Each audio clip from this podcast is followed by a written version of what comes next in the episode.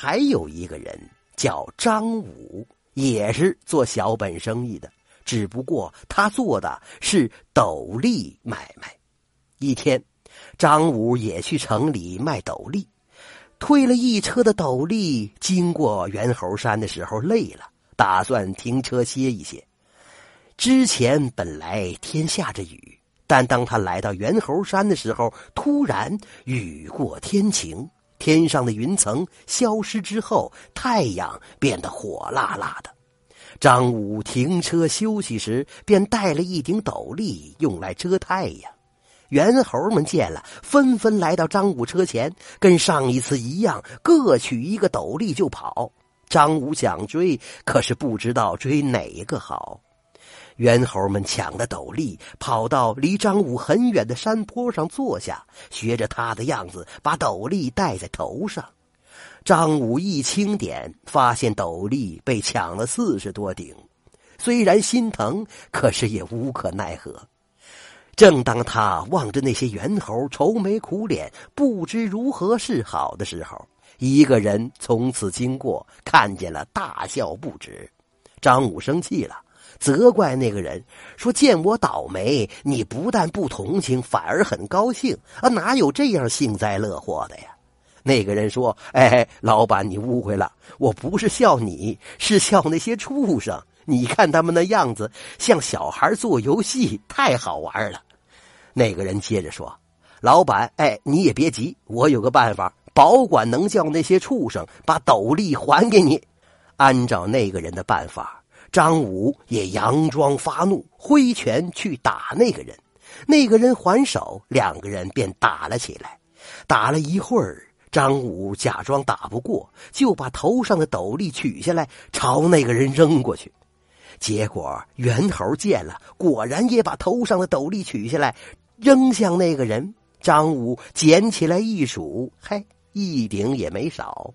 有一个叫车照的山外人。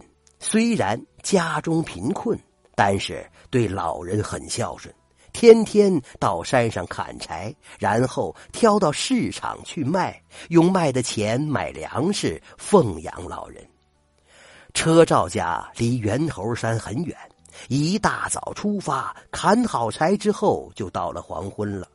中午没法回去吃饭，就带点干粮，饿了就吃干粮充饥。可令人恼火的是，他带的干粮总是被猿猴们偷偷的吃掉。一天中午，车照柴还没砍好，但是肚子饿了，就来到藏干粮的地方，打算把肚子填饱，然后继续砍柴。谁知道扒开草丛一看，哪里还有什么干粮啊？早就被那些畜生偷吃的干干净净。车照大怒。对着猿猴们隐藏的树林大骂：“你们三番五次吃我的食物，却不为我做一点事儿啊！难道你们一点不觉得惭愧吗？”车照骂完，只觉得肚子饿了，没办法，还得继续砍柴，边砍边不停的嘟囔着。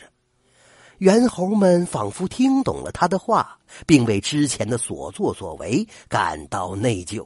加上爱模仿的天性，就跟他一样捡起柴来。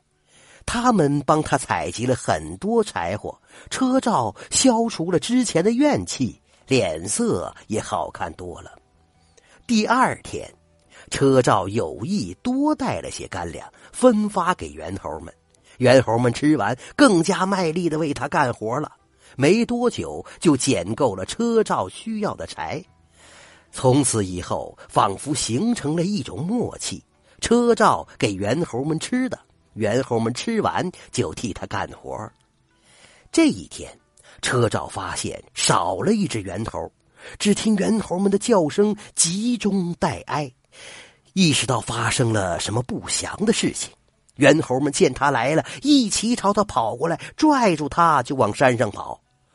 车照跟着他们来到了一个深涧旁边，只见悬崖上有一块横石，一只白猿掉在了那块石头上，上不来也下不去。